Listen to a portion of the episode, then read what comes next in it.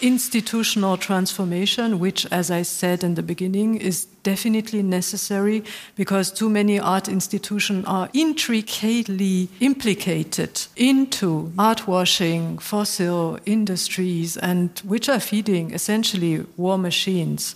That's the reality of it. Welcome to Studio Bonn. Studio Bonn is the public think tank of the Bundeskunsthalle the Art and Exhibition Hall of the Federal Republic of Germany. Join artists, scientists, programmers, and activists discussing models of care for global communal infrastructure, mental, physical, and digital. Ich möchte herzlich die Besetzerinnen und Besetzer der Bundeskunsthalle begrüßen. Am anderen Ende Other Internet, vertreten durch Toby Shorin, Sam Hart und Laura Lotti. Einen herzlichen Applaus bitte. Im Zentrum sitzt das Department of Decentralization, vertreten durch Stina Gustafsson, Maria Paula Fernandez und Beth McCarthy. Sie sind alle heute aus Berlin angereist, ähm, einem Zentrum der Blockchain Avantgarde, zusammen mit der Künstlerin, Essayistin und Professorin an der Universität der Künste Berlin, deren Arbeit ich seit vielen, vielen Jahren bewundere und verfolge, Hito Steyer. Sie wird heute Abend gemeinsam mit uns allen hier live ein neues Werk produzieren. So, Hito, kannst du uns kurz erklären, äh, yes. äh, warum hast du die Bundeskunsthalle besetzt? Wie hast du das gemacht? Well, I don't und was particularly wird heute Abend like passieren? this rhetoric, Kolja, to be honest. So let me just switch the tone now and also switch the language so my guests are able, our guests are able to understand what I'm going to do now. So basically, the aim of tonight's experiment is something very, very modest and maybe not even particularly successful. But I think it asks a very important question, namely the question of institutional transformation, the question of who is owning the public sphere right now, and especially public art institutions. And we are suggesting, all of us together, I think, and I'd really like to ask my collaborators and guests, I'd really like to thank them for almost a year of very productive preparation for this event. We will try to uh, launch a small experiment in public governance of an art institution tonight. I want to add that this experiment was basically devised last year. We were supposed to present it in December already, and it's March now. And basically, we're in a situation where I also have to ask myself, what, what is the meaning of doing such a thing when there is a full scale attack by the Russian army on the Ukrainian nation going on right now. What are these kinds of abstract experiments even going to do in such a situation? So, also, I myself, and I think all of us, somehow found ourselves overwhelmed by this situation. But still, I think there is some value in conducting this kind of experiment, even now, and even if the value is modest. Because, as I said, the question is really why is institutional transformation necessary even before the Russian invasion of Ukraine and beyond the current crisis? And shorter, uh, who does the public sphere really belong to? And this is not a theoretical problem, but one which has also affected this very institution which we are sitting in right now as well. It's not like we didn't have large scale structural problems in legacy art institutions which cause the hollowing out of the public sphere, public institutions, through the increased influence of donors and sponsors and oligarch operated shell companies and so on of all kinds, which bring in their own interests. So, this institution here had serious problems in terms of financial accountability between 99 and 2006, and then again mixing up private and public interest in 2012 when an Anselm Kiefer show seemed to benefit only the private collection it was being sourced from through a cultural manager called Walter Smerling. The Kiefer shows consisted solely of works from this private collection, thus, of course, raising its value. It was pledged to a public museum, which is actually across the courtyard, and it ended up in someone else's private museum in some kind of major clusterfuck. And you might think, who cares? You know, I mean, I'm not a Kiefer collector. Why should I care?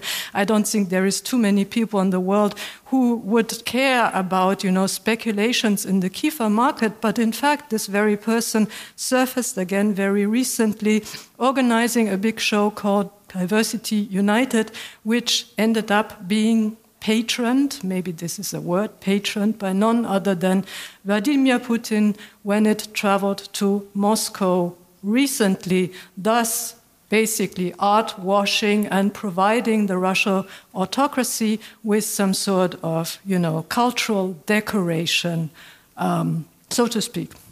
So, as you can see, public institutions are under threat of being instrumentalized by, in this case, an industrial and political network profiting from the German Russian extractivist Nord Stream cluster, which is very much involved also in the current invasion, in the current war.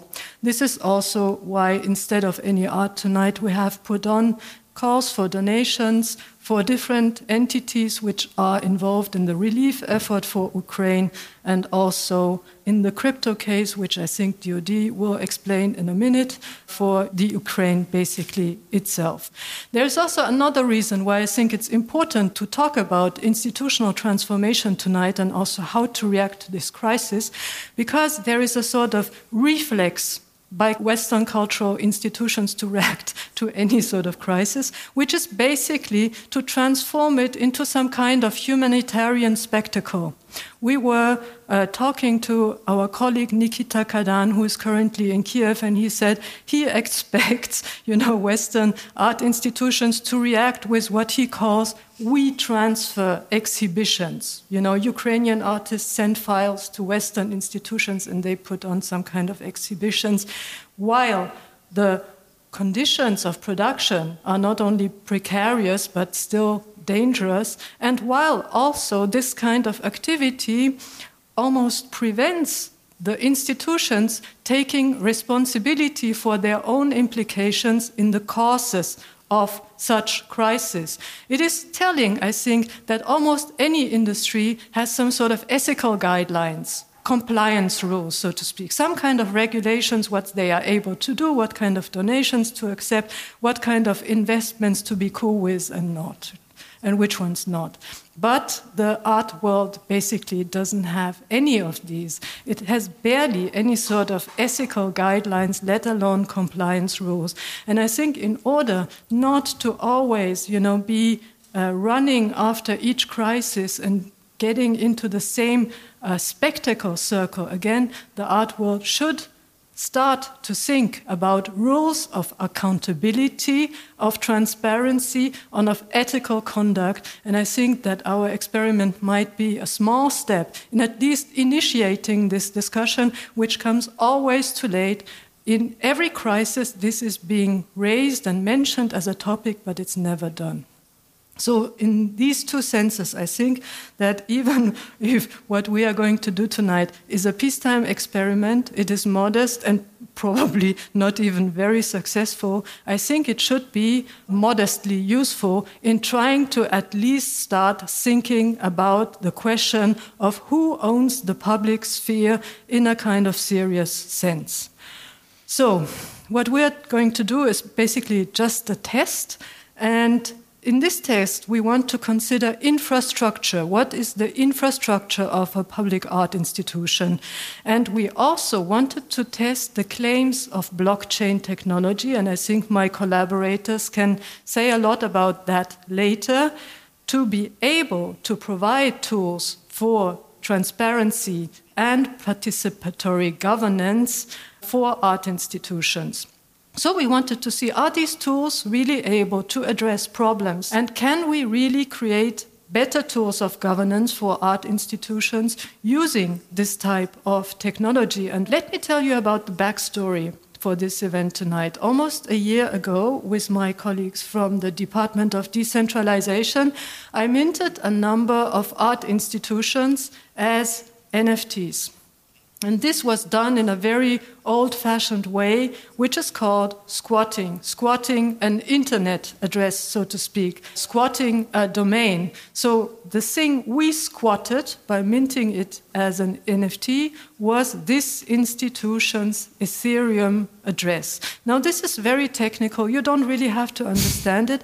Just imagine it as some sort of magic spell. I will put a magic spell on, let's say, this institution. I call it an NFT, and by this kind of magic, of property, it somehow becomes mine.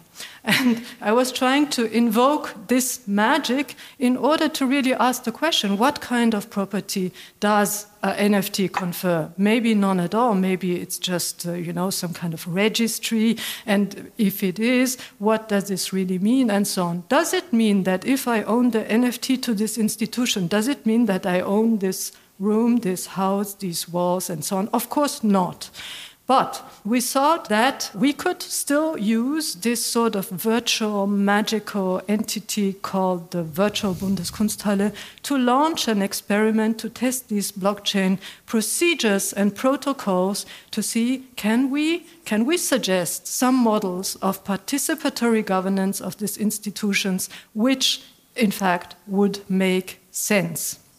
So, let me just briefly introduce my collaborators now because I couldn't have done it without them. I mean, this is not a contest of three teams against one another. This has been and is still a collaborative experiment in learning and experimenting together. Let me first introduce my colleagues from the Department of Decentralizations, which are describing themselves as a collective of individuals who are working on decentralized open source and the intersections between such technologies and arts, discussing both the benefits and challenges of decentralization open source software. And they also developed the voting tool for this evening with Tim Daubenschütz, who thankfully traveled here, and Lea Filippo.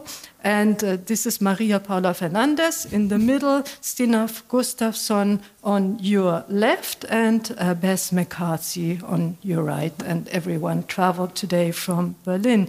And over there, there is the other internet uh, represented by Toby Shorin, Sam Hart, and Laura Lotti.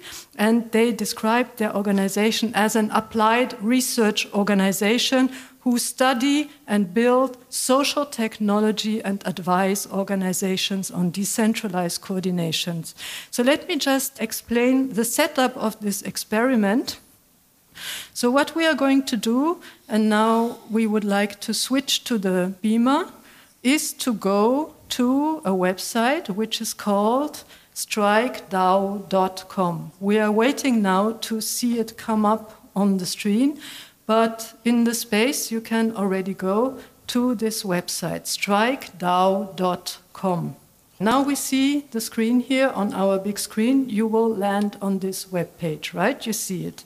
And here you will hit basically the participate button and if you fill this with a functional email address and hit this button, send me an email, an email will be sent to you. Um, and while you are going through this process, I want just to stress a couple of things, which is, as I said, we are not using any sort of existing blockchain for this experiment. And there are also other takeaways, which I will tell you about right now while you're still signing up. Is that in a way, I discovered that if you work with blockchain, it's best to take out the blockchain for now. It's just, it's just not really useful. You, you just don't do it. Block, all blockchain fine without the blockchain, and also don't use, use as little technology as possible. So that's, I think, a very uh, important takeaway which we can discuss later. So I think that probably you did get an email I see some people nodding in the audience, meaning that if you hit, basically, there is a button here which says vote now. And if you hit it, you will end on this page here. And you will be able to vote for three different proposals on how to run Bundeskunsthalle or the virtual domain of Bundeskunsthalle going forward. And there is a let's say, blockchain oriented or inspired procedure for voting, which is called quadratic voting, which means that each of you has 25 voting credits in their device. And you are able to distribute them to the different, three different proposals, right? You don't have to vote just for one. You can say, I will give 40% of my vote to proposal number one, and 20% to number two, and the other 20% to the third one. That's also possible. And this is a procedure called quadratic voting. If you cast one vote, basically you will use one voting credit, but two votes will basically cost you four voting credits. Three votes will cost you nine voting credits, and so on. So basically, in this way, you will be able to distribute your votes to the three um, proposals. And we will show you the result of the vote later. The result will be a bit different from other voting results. It will result in a re editing of one of my films. So basically, the still in this video work will be rearranged according to the votes that are being cast. Uh, but first of all, of course, I think you need to hear the proposals of how to run Bundeskunsthalle in the future. And this is why I would like to invite the teams to the stage. First, the team by Bundeskunsthalle, comprised of the CEO Oliver Hölken and Kolja Reichelt. Then, secondly, the team of Department of Decentralization. And then, thirdly, the team of other internet. And then we will reconvene to basically discuss the procedure and also to get questions, I think, from the audience, maybe, and then also to show you the results later on. Thank you. Danke, Hito. Wenn ich kurz ergänzen darf, äh, wer mit den Begriffen Schwierigkeiten hat und wer auch noch mal kurz schauen möchte, was Blockchain-Technologie eigentlich ist und was man damit macht, äh, wir haben auf studiobonn.eu ein Glossar erstellt mit Kernbegriffen von Blockchain Governance. Und was ich auch noch ergänzen möchte, ist, dass das Ergebnis des heutigen Abends sich bereits im Ankauf befindet durch die Sammlung des Bundes der Bundesrepublik und in der Ausstellung mit Neuankäufen dieser Sammlung in der Bundeskunsthalle zu sehen sein wird. Herr Hölken, darf ich Sie ans Pult bitten? Ich bin dran. Okay, vielen Dank, Herr Reich. Einen schönen guten Abend. Ich freue mich, dass ich heute ein Teil dieses Experimentes sein darf. Allerdings bin ich heute für den Part zuständig, den Status quo zu erklären. Die Kunst- und Ausstellungshalle der Bundesrepublik Deutschland GmbH, so heißt diese Institution wirklich, aber eher bekannt als Bundeskunsthalle, ist eine privatwirtschaftlich organisierte Firma, ein Unternehmen, organisiert als äh, Gesellschaft mit beschränkter Haftung aber, und das ist das Besondere, sie ist im öffentlichen Besitz. Und das haben wir hier mal kurz aufgeführt. 61 Prozent der Gesellschaftsanteile gehören direkt der Bundesrepublik Deutschland und je zweieinhalb Prozent den einzelnen Bundesländern.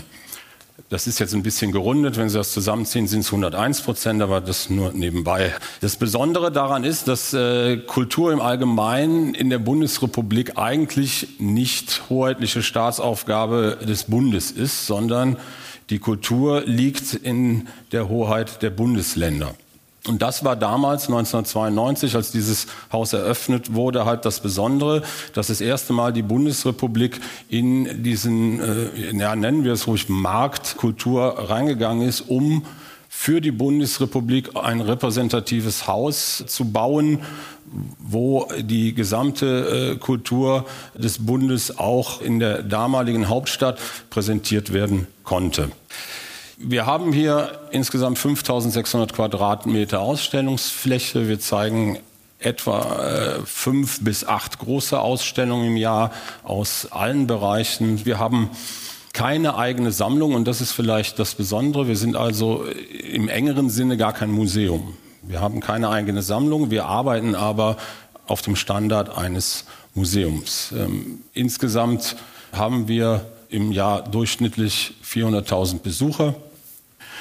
Und äh, neben den großen Ausstellungen machen wir noch viele kleine und wir machen äh, sehr viele Veranstaltungen, wie zum Beispiel heute auch hier Studio Bonn.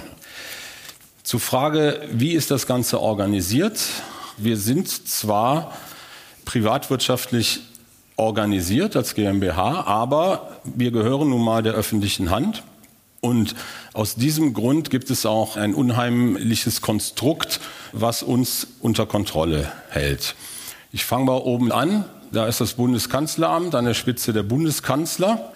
Und der hat eine Staatssekretärin, das ist die Bundesbeauftragte für Kultur und Medien, abgekürzt BKM. Das sind die Vertreter der Bundesrepublik in unserem Unternehmen. Die senden fünf Personen ins Kuratorium. Das heißt, Kuratorium in der Privatwirtschaft würde man es Aufsichtsrat nennen.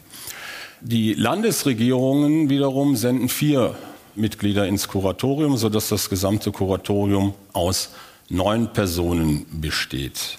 Diese neun Personen beaufsichtigen wie ein Aufsichtsrat die Geschäfte der Bundeskunsthalle und gleichzeitig ernennt dieses Kuratorium aber auch einen Programmrat. Im Programmrat sind Personen berufen aus der europäischen Kulturszene, die halt die Bundeskunsthalle berät. Und da kommen wir direkt jetzt zu dem Punkt, wie funktioniert das eigentlich hier, so eine Ausstellung zu konzipieren?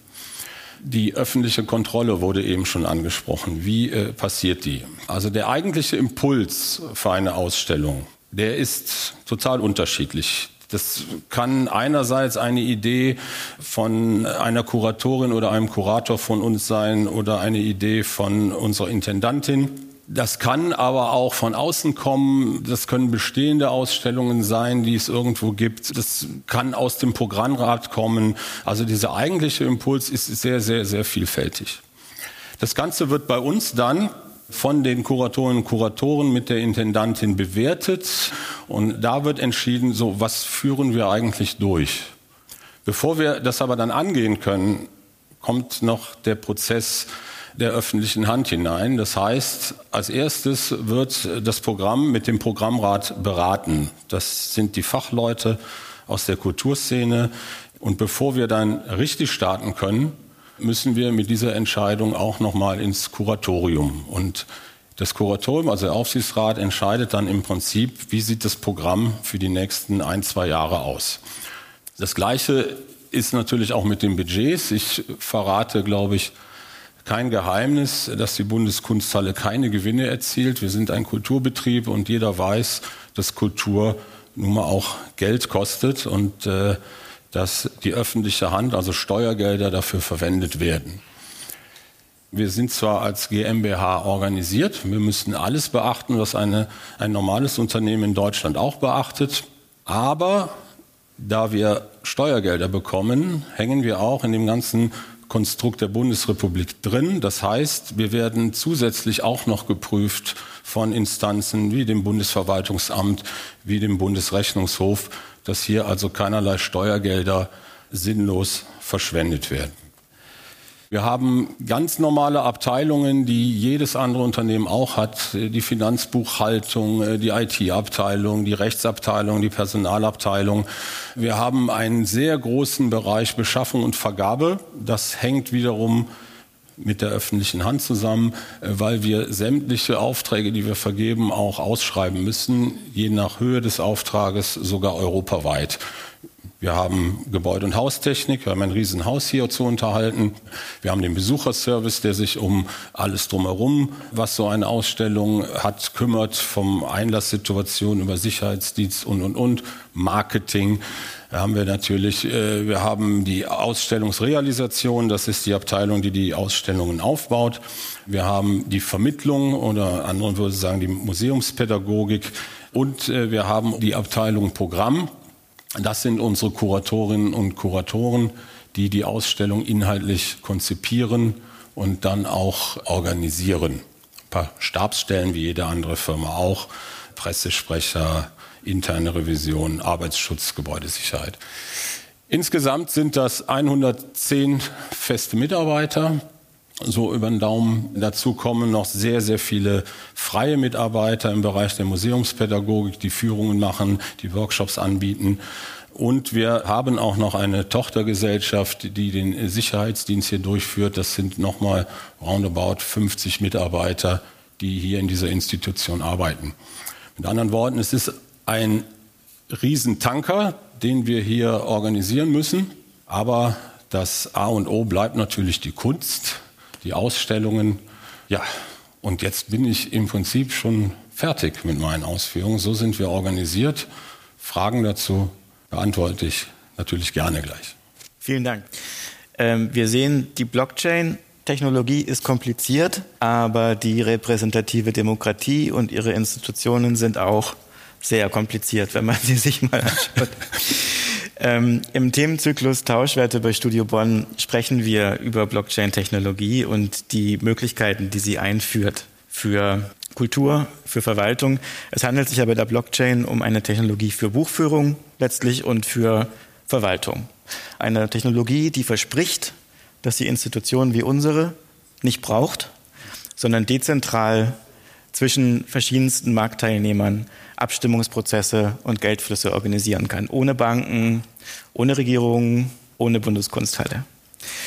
Und vor dem Hintergrund bin ich jetzt extrem gespannt auf die Vorstellung einer neu erfundenen Bundeskunsthalle durch drei jahrelange Expertinnen für Dezentralisierung, ihre Chancen und auch ihre Schwierigkeiten. Bitte, das Department of Decentralization. Ein Applaus. Oh.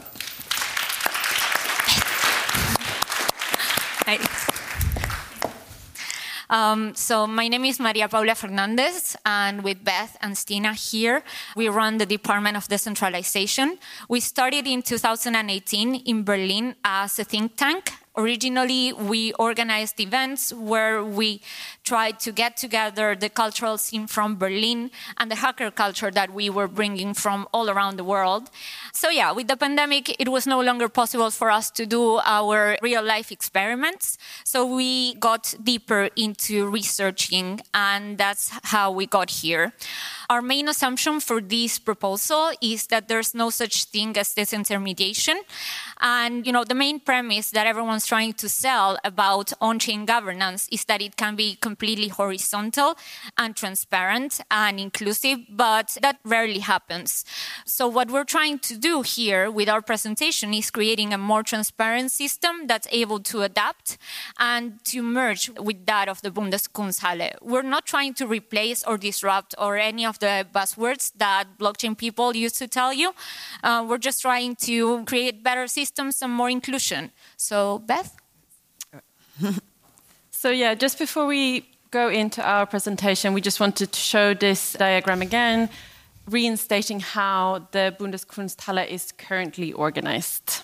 Yeah, so as you can see in the, the organogram, off chain governance structures share many of the challenges in adaptation and resiliency as on chain governance. Off chain governance structures and their core elements can be configured to execute on chain, which MP will describe more in depth shortly. A key example came last year from decentralized finance tool Sushi Swap, which took a widely publicized failure as an opportunity to set an example for the community about how these problems arise and can be identified identified and restructured to align with the organization's tools and intentions. I mean, goals. um, a key learning from Sushi Swap was in what Jo Freeman characterizes the tyranny of structurelessness, where ambiguously defined hierarchies and processes leave a vacuum for uh, tumultuous power dynamics to emerge. One solution is to identify points in which expert input and hierarchical sign off are required for optimal use of shared resources, such as making decisions about hiring software engineers engineers or you know bringing in experts in certain types of art so we propose not a complete overhaul but a fork of two different things so a reimagining of the Bundeskunsthalle um, structure that also makes way for this on-chain element, and also using an existing on-chain system that already functions effectively while leaving space for incorporating learning such as from Sushi Swap. Okay, cool. Um, so our alternative proposal for the governance of Bundeskunsthalle is modeled after the governance structure from a technology that's called Polkadot. Polkadot is in essence an internet of blockchain, and it's very heavy on on-chain governance. The method is called adaptive quorum biasing, and it's too complex to explain and to scale. Therefore, we decided to take the Polkadot governance structure and adapt it once again, and using actually the voting structure that we created ourselves for the Bundeskunsthalle, uh, our quadratic voting app, which Hito has explained before. So basically, we start from the assumption that there are stakeholders, as in the blockchain governance structures, and who are the stakeholders for the Bundeskunsthalle? It's all of us. If you're paying taxes in Germany, then you are a stakeholder. A stakeholder in blockchain is actually someone that holds tokens, and your way of holding tokens uh, in an institution like this one is actually to just pay taxes. The public of Bundeskunsthalle, so you know all the taxpayers, given they can be organized, and Germany has a really good history on self-organizing around interest groups and EVAs and cooperation cooperatives that have even, you know, launched large businesses. So then we're not going to try to explain that. We're just going to leave it to imagination. The public should elect a council, which Beth will delve deeper in, and both the council and the public can make proposals. The public proposals are then voted quadratically to decide which one of the proposals is going to pass to public referenda. And the council proposals are passed directly. And then after the review, there will be another public referenda with the combination of proposals from the council and from the public that would be voted. And this is where the cool thing comes in. So I said before that stakeholders is everyone that pays taxes. If you pay taxes, you should have a vote in this public referenda. So not only the public and the council should vote, but also the janitors, the security personnel, um, Oliver, Colia here. So what we're proposing here is a full inclusion, you know, system that's able to alternate between regular programming and operations from the Bundeskunsthalle, which we want to let be and conduct operations as intended. I know they also done wonderful work in, you know, pushing transparency forward after certain episodes. We don't want to replace any of that. We just want to include the people here. And of course, you know, there always needs to be some kind of red button. So we included two veto power per quarter for the Bundeskunsthalle in case, you know, we fall again into tyranny of structurelessness. And yeah, that's basically our proposal. Right. Yeah, so just going through an example of how this looks like um, in practice. So we take this extrapolation further with uh, examples using the cryptographic archetypes of Alice, Bob, and Charlie. So for our characters, we have Bob, a Mexican artist living in Berlin who seeks approval for Bundeskunsthalle for a program encouraging newcomers to Germany to include their work in uh, like a program. Um, and he's joined by Charlie, a Rostock-based writer and podcast hostess, proposing that Bundeskunsthalle extend its free admission policy all the way up to age 45. Um, so using our proposal process, Bob and Charlie would share their proposals on a public forum moderated by Alice, the head of proposals. Alice fulfills the duties of head of proposals, which is expanded from the existing one that um, you guys also have, uh, by ensuring proposals are clear in objectives, budget and labor requirements, timelines, and how they advance the mission of the organization, and any other information per- pertinent to informed decision making by the public. Alice would also provide clear documentation, instructions, and hand on support to applicants, as well as keep discussion civil and goal oriented in the forum and enact processes about how to move proposals forward to voting and execution. So, moving through that discussion phase to a voting phase, we drew on a process common in DAOs in which, if proposers sufficiently engage with questions about the proposals in this public forum, forum for a prescribed period of time and answer those questions in a sufficient way that people feel comfortable um, making an informed decision about them, uh, the proposals become eligible to um, start moving through to execution. So I guess down in this section, after Bob and Charlie fielded questions over a two week span on their proposals' viability and their commitment to making them happen. Both proposals were included in a quadratic voting. During the quadratic voting phase, the preference ended up lying with Bob's proposal. So uh, the German newcomer program ended up winning. In that case, the selection sparks the next phase in which Alice and a council of experts work with both of them to shape the proposal to make sure it meets the conditions and desires of the organization and Bob and the taxpayers being served. So then the proposal is able to pass the public referendum and begin executing. So, to our conclusion then. One, uh, it makes sense to allow a wider group of people to propose projects, events, and other suitable options simply because it's an institution that exists within society. A structure like this would open up for a wider and potentially also more accurate representation within the institution. As explained earlier, it would include not just the public, but also the staff who's working for the Bundeskunsthalle. The Bundeskunsthalle might be a government organization, but ultimately, government works for the people. So, number two, on chain governance can be stalled. On every on chain governance model, even those that are put into uh, practice, like the one that we've used as an example, there are instances of mediation. And mediation opens up for collusion and also stalling. We believe that relying solely on technology doesn't necessarily create new models, but it actually creates heavier kind of recreates the heavy system but on the chain. So, by including people and advocating for a mix of established knowledge and new technology, we believe that decision making might happen in a quicker and more accurate manner. Three, complete disintermediation or a complete rejection of the middleman doesn't happen within the DAOs, even though they kind of say that it does. Complete disintermediation just brings us back to what's already happening, and in worst case, it might create even worse scenarios for us.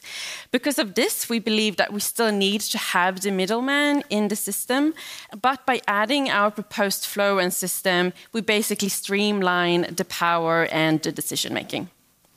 And number four, expertise and knowledge cannot and definitely should not be completely replaced by on chain voting, not even quadratic voting. Expertise and knowledge matter. It really offers guidance and also adds incredibly lot of value for institutions such as the Bundeskunsthalle. Technology can offer support in the decision making, but people and the staff cannot and should not be totally replaced by it. So basically, what we propose is a hybrid in which the staff, the experts, the public, and the system is supported by a protocol which further helps to open up for wider participation of the Bundeskunsthalle. All right. We hope our presentation has been helpful and able to contribute new ideas on how to use technology for inclusion. Thank you very much. Thank you so much. Vielen Dank, Department of Decentralization.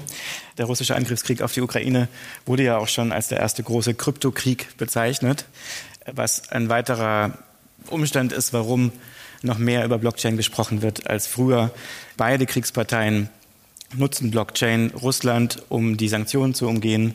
Und die Ukraine hat wirklich unglaubliche Spenden über Blockchain erhalten in den letzten Wochen. Vielen Dank. Wir sollten, denke ich, gleich weitergehen. Ähm, ich bitte ans Pult Other Internet.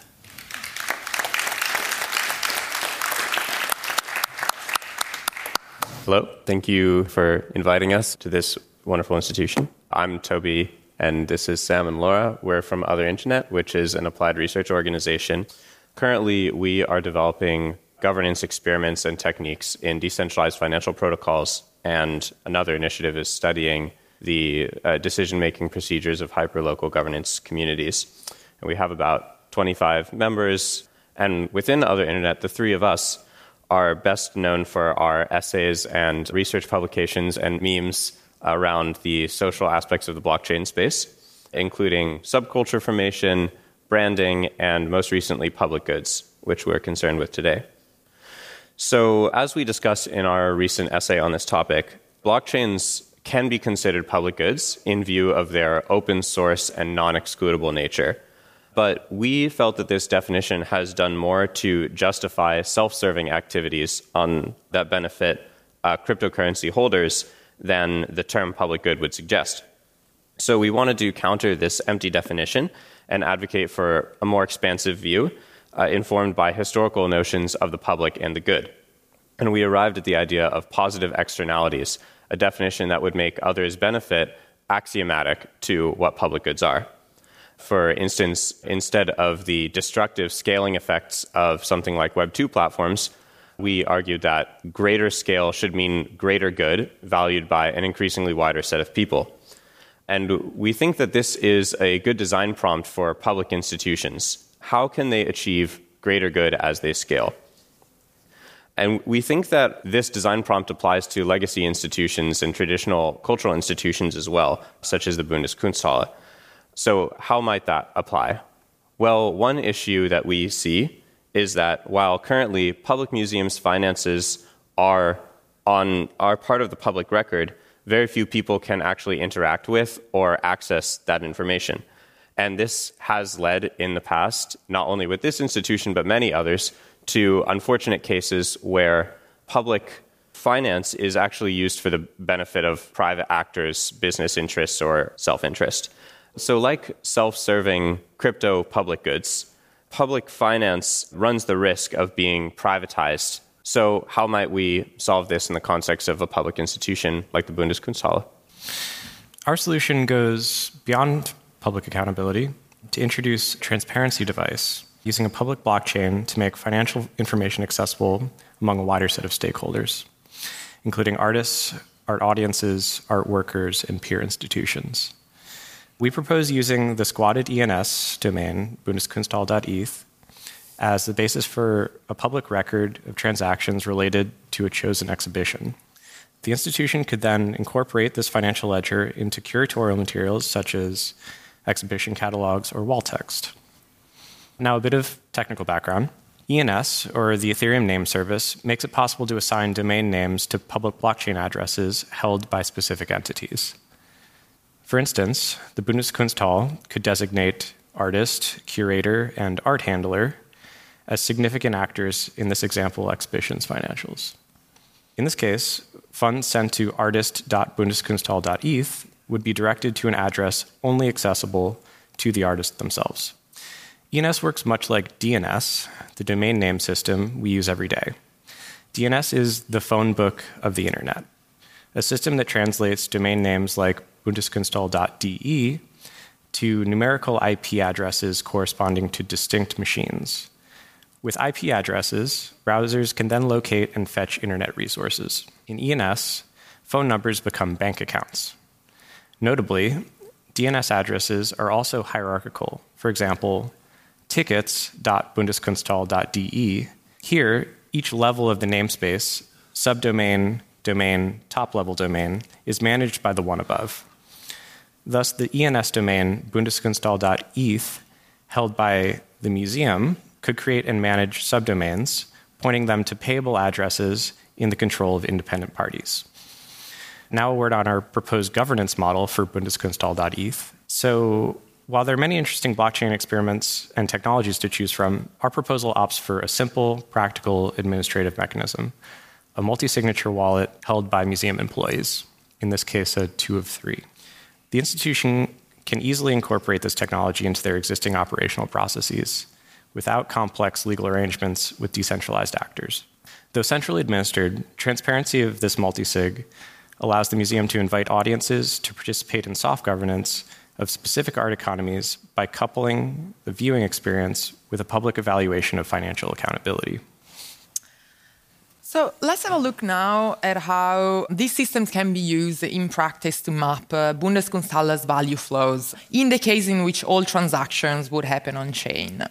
So Bundeskunsthalle.eth would send the fees to the artist's subdomain. That account would then use those funds to purchase travel, accommodation, material, and anything that's required to realize uh, the event. And then it would send the remainder to, to each of the artist's addresses. So with this system, the entire value chain is transparent for everyone to audit. And for institutions uh, looking to decentralize, such transparent financial accounting uh, can be quite intimidating. But we've seen in blockchain based organizations that transparent finance can create new standards for shareholder accountability. So, what would it look like uh, for Bundeskunsthalle.eth to compete against Centre Pompidou.eth or New Museum.eth to provide better working conditions for their artists and art workers and deploy funds in a way that benefit their own constituencies. Museums uh, who make their own financial flows not only public but subject to design will be able to attract uh, a more engaged and enthusiastic public. So, to conclude, we believe that curation of financial flows as a medium in itself uh, can bring art uh, closer to its network of local stakeholders uh, and cultivate substantive relations uh, with those communities. Through this system, we can move uh, from an exhaustive form of institutional critique uh, with the museum as a target to the museum as a medium itself, where infrastructure is understood as a locus of social relations that extend beyond the institution itself. This is an institutional model in which public influence on finance itself is a direct outcome, which is made manifest through direct uh, cash transfers and solicitation of artworks and projects that benefit those involved. This kind of socially transmissible pattern of behavior is one of the ways uh, we believe uh, positive externalities uh, can be created. In this case, uh, Bundeskunsthalle's adoption of value exchange curation may act as a public good in itself uh, by catalyzing positive sum art worlds. And now, to add to the resources the Department of Decentralization shared, uh, we wanted to share another possible link. Uh, this is initiative that is developed by Gitcoin, who is one of the projects that has uh, uh cultivated quadratic voting within the blockchain space uh, to raise funds towards a Ukrainian humanitarian relief. Um, and so, yeah, we encourage also um, anyone to participate in this. Thank you. Vielen Dank. Das ist die dritte Veranstaltung unserer Serie Tauschwerte, in der wir über Blockchain sprechen und darüber, wie sich gesellschaftliche Wertbildung und Kontrolle verändern. Wir hatten Eike Schmidt zu Gast, den Direktor der Uffizien. Wir hatten Clementine Dilis, die über Digitalisierung in ethnologischen Museen nachdenkt. Wir hatten Hito Steyer zusammen mit dem Kulturwissenschaftler Josef Vogel und dem Musiker Wille Heimaller.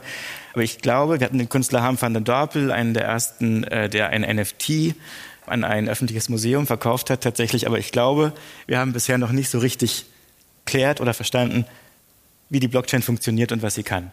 Heute Abend ist die Gelegenheit, weil die Blockchain-Governance sozusagen der institutionellen alten staatlichen Governance ins Auge schaut und beide im Vergleich sehen können, wie viele Schnittmengen es gibt, was die eine kann, was die andere nicht kann. Aber ich möchte gerne Hito wieder das Wort geben.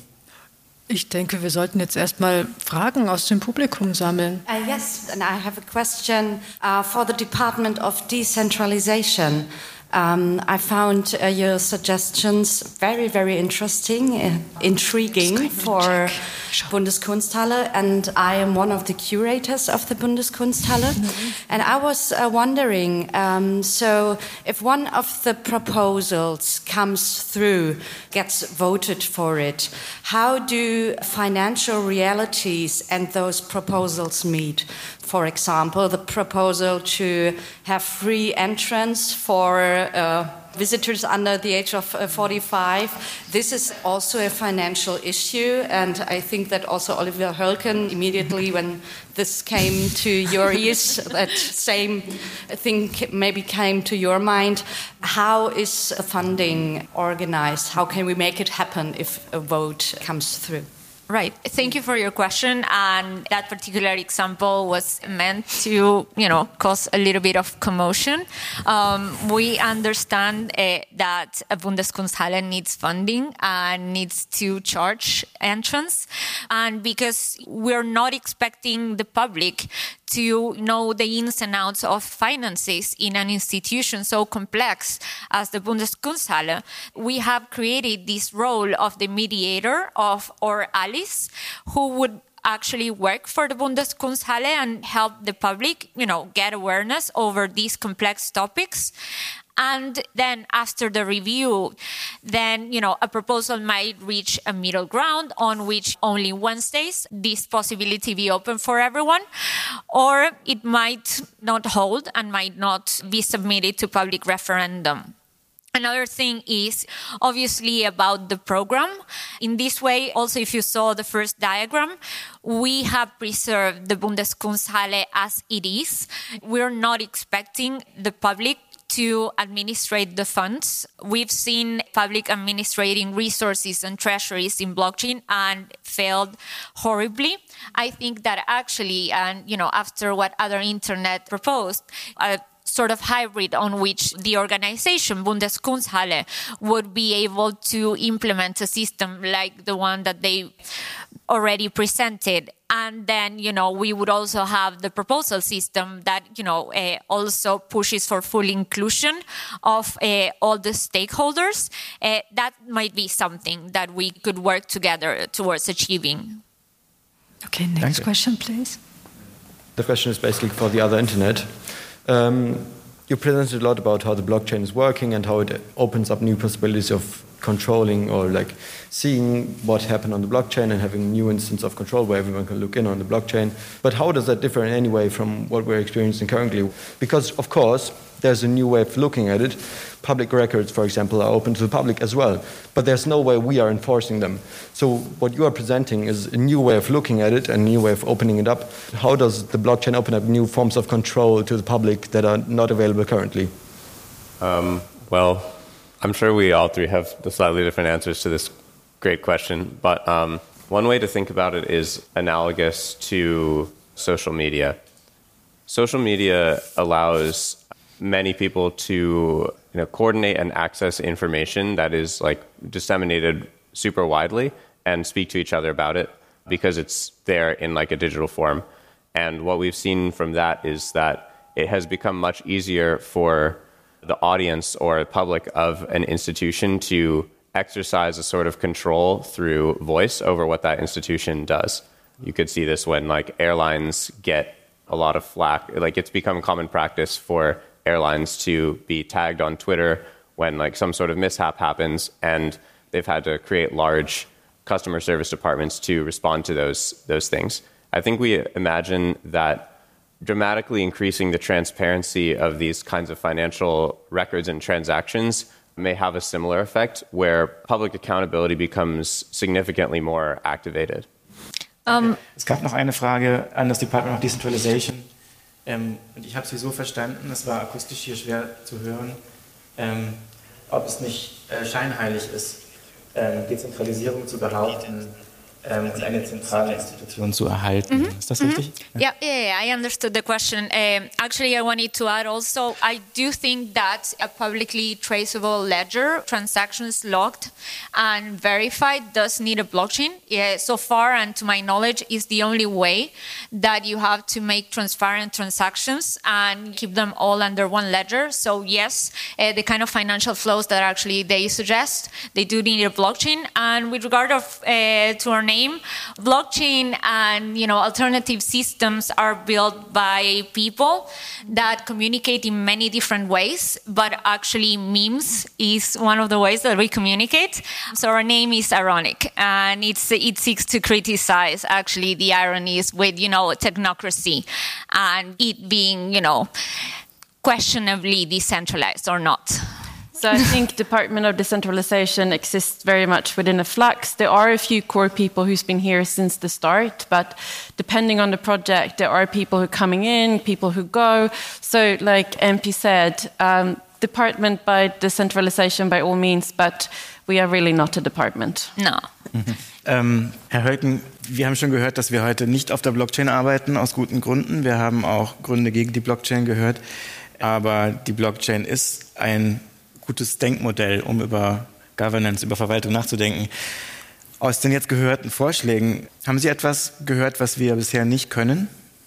Ja, äh, fangen wir mit, mit Transparenz an. Wir, sind ja hier in der Bundesrepublik Deutschland und ich glaube, das ist ein Land, wo mit öffentlichen Ausgaben schon sehr transparent umgegangen wird. Wir äh, sind kein Land, was von Korruption äh, regiert wird, sondern alle öffentlichen Ausgaben werden schon, ich sage mal, fünfmal überprüft, bevor sie gemacht werden. Das ist die berühmte deutsche Bürokratie, die auch manchmal etwas lähmend ist. Das muss man auch dazu sagen zu dem Vorschlag von Other Internet, wenn man auf der Blockchain dann nachschauen kann, wie die Finanzströme sind, da gebe ich dann aber auch direkt zu bedenken, dass dann auch Künstler wie zum Beispiel Hito so durchsichtig sind, dass man ihr gesamtes Einkommen sieht, weil sie ja von diesen Kulturinstitutionen dann quasi äh, bezahlt wird. Und wenn die Ströme sichtbar sind, dann sieht man auch ihr komplettes äh, Einkommen.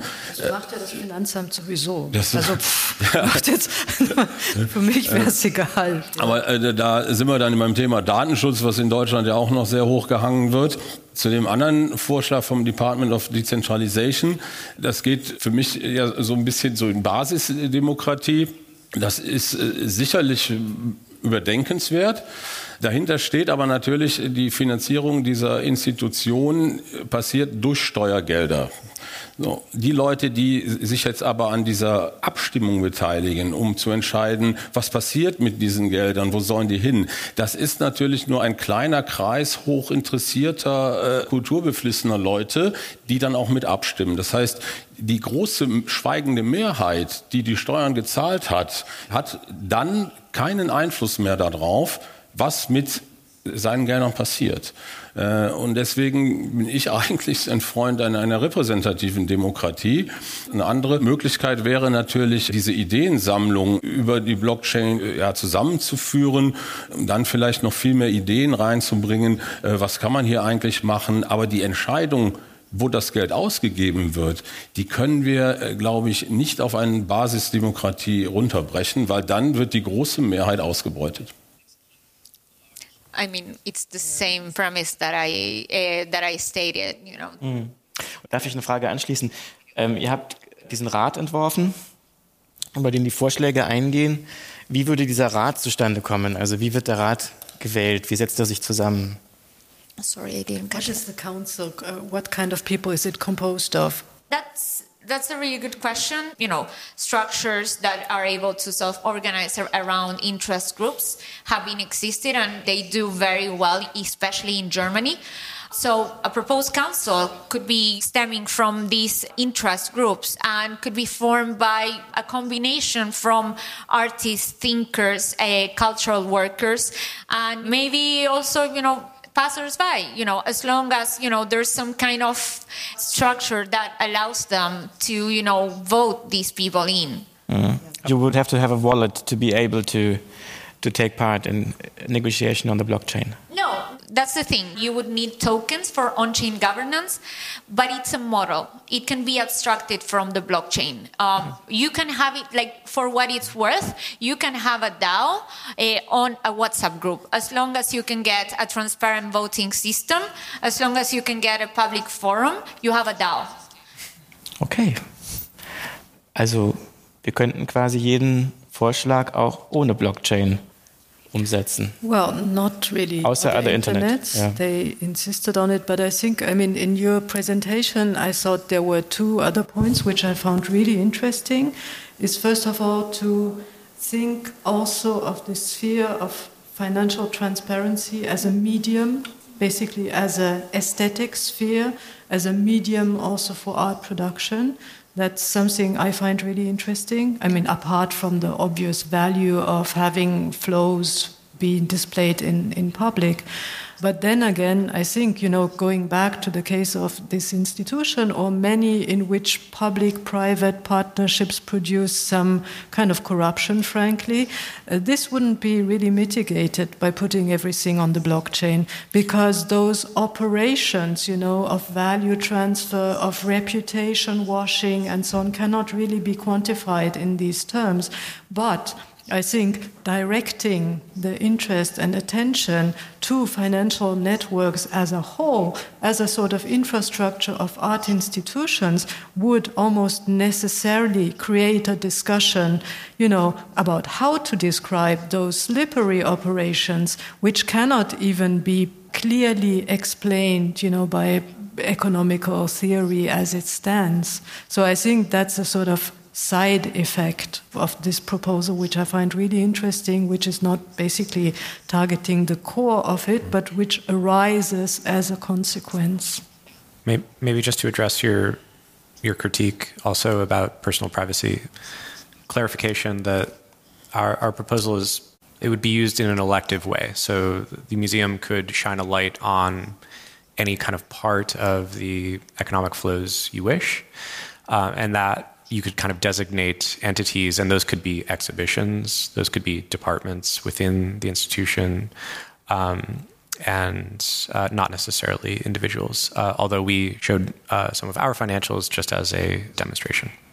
But I think definitely, you know, any amount exceeding, I don't know, 20,000 euro or some such could be publicly on display. Why not? I mean, otherwise it's too cumbersome to account for all these smaller amounts. But, you know, any of these larger donations specifically, I think it, there would be some public value in making these transparent mm. in an accessible way, also not buried somewhere in the files of Bundesrechnungshof. Ja. Wir sind natürlich ein besonderer Fall. Also wir sind ein guter Anwendungsfall für diese Experimente, weil wir sind quasi der Inbegriff einer zentralen Institution, weil wir nur dem Staat gehören. Wir sind ein schlechter Anwendungsfall in dem Sinne, dass wir keine Spenden bekommen, keine privaten Spenden. Nicht wahr? Welches unserer Modelle wäre am besten geeignet, um das Szenario zu verhindern, dass eine private Sammlung ausgestellt aufgewertet und entgegen früherer Versprechen weiterverkauft wird. Darüber könnten wir abstimmen. Sollen wir abstimmen? okay, I mean, I think we should look at the results or at the preliminary results as they came in. Gibt es die Möglichkeit auch noch einmal Strike im Original zu? Ja, yeah, das wollte ich gerade ah, machen. Ah, okay. Genau. So basically, if we switch back to the website now. And I chose it because it's very short and it has few stills, and these could be distributed upon 100 people who were able to vote today. And the stills of this film, or the order of these stills, was now rearranged through the voting process, meaning that they represent, like in a representative democracy, again, um, the result of the votes. And I'll get to the result of the votes in a second, but we see that we got 40 seconds of votes. Uh, of, of, of film, which is now looking like a 70s flicker film, Malcolm Legrees or something like that. Very, very nostalgic feel to it. Uh, that's what it looks like. Daran habt ihr ein Jahr gearbeitet. Ja, Applaus. Ja. Wird sich das noch verändern, wenn noch mehr Stimmen eingehen? Ja. It will be uh, it will be longer. Mm. but anyway so i want to show you what this really represents. We had a maximum of voting usable voting credits of 2772 uh, each one received 24 we had 16 votes for the status quo that's the result. I uh, tell you as it is. yeah. Okay. Then DOD's proposal received 46 votes, 46 votes for the disintermediation proposal, and 42 votes for other internet and the suggestion to basically create a transparency device for public institutions. And let's say the display form is this reorganization of the initial video work which you have seen.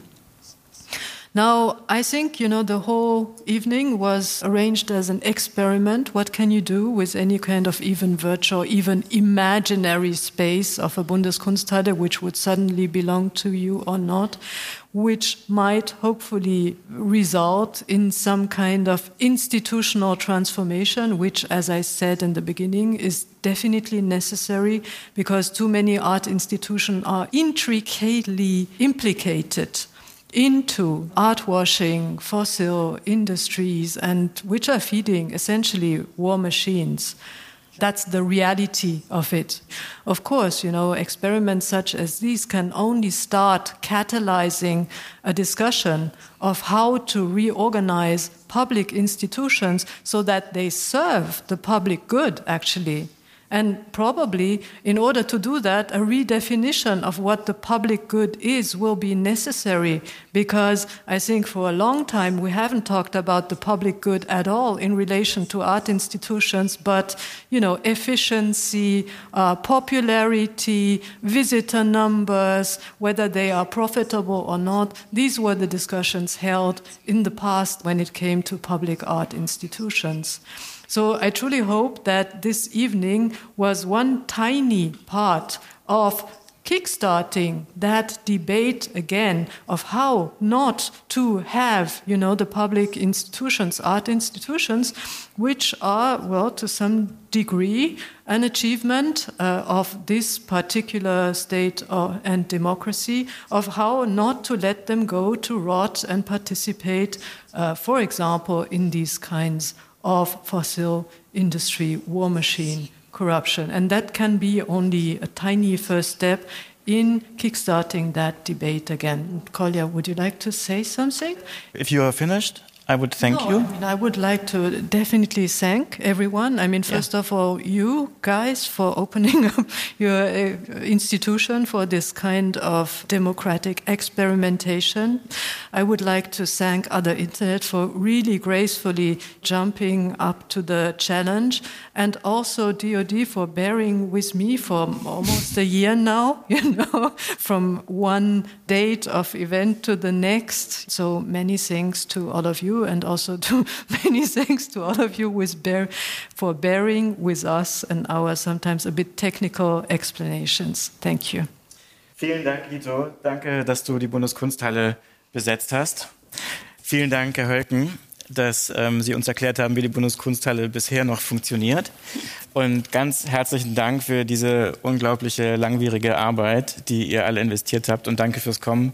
Toby Shorin, Applaus bitte. Sam Hart, Laura Lotti, Stina Gustafsson, Maria Paula Fernandes und Beth, Beth McCarthy. Das neue Werk, das gerade geschaffen wurde, auf Basis der Arbeit Strike, die sich in der Sammlung des Bundes befindet, die sich nicht in diesem Haus befindet, deren Neueinkäufe aber regelmäßig hier ausgestellt werden, heißt Strike DAO und ist ab Mai in einer Ausstellung der Sammlung des Bundes in der Bundeskunsthalle zu sehen. Und auf Studio Bonn IO finden Sie alle bisherigen Folgen dieses Thinktanks, dieser Gespräche. Das war Studio Bonn, Exchange Values. Die Bundeskunsthalle ist immer noch besetzt, beziehungsweise, wie es jetzt heißt, äh, die Zukunft der Bundeskunsthalle. Vielen Dank fürs Abstimmen, vielen Dank fürs Hiersein und einen schönen Abend. Nehmen Sie noch einen Drink mit uns in der Kaffeebar.